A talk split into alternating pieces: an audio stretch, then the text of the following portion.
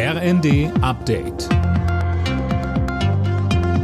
Stündlich neu. Auf den Punkt informiert.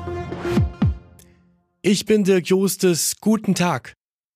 Der Ausgang der US-Zwischenwahlen ist weiter offen. Noch immer werden Stimmen ausgezählt. Aber egal wie es am Ende ausgeht, Europa wird eine Veränderung spüren, so der CDU-Außenpolitiker Röttgen bei NTV.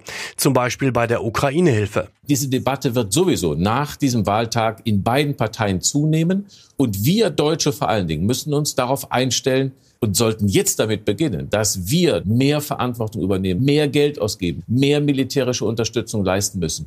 Die Amerikaner werden nicht dauerhaft die wichtigste europäische Sicherheitsmacht bleiben. Wir Europäer müssen die wichtigste europäische Sicherheitsmacht werden.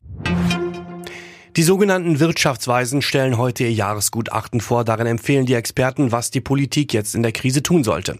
Unter anderem schlagen sie Steuererhöhungen für Gutverdiener vor.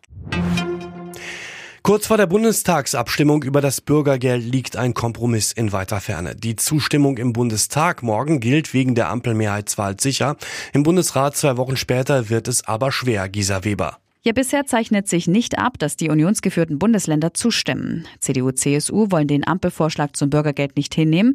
Fraktionschef Merz pocht weiter darauf, dass jetzt nur die Hartz-IV-Regelsätze erhöht und dann die restlichen Bestandteile des Bürgergelds nachverhandelt werden. Das lehnt etwa Grünen-Fraktionschefin Dröge strikt ab und auch der parlamentarische Geschäftsführer der FDP-Fraktion Vogel hält es für falsch, die Regelsatzanpassung von den weiteren Leistungen zu entkoppeln. In der Fußball-Bundesliga wird der 14. Spieltag heute fortgesetzt. Dabei steht am Abend das rheinische Derby zwischen Köln und Leverkusen an. Außerdem spielen Leipzig gegen Freiburg, Union Berlin gegen Augsburg, Frankfurt gegen Hoffenheim und Schalke gegen Mainz. Alle Nachrichten auf rnd.de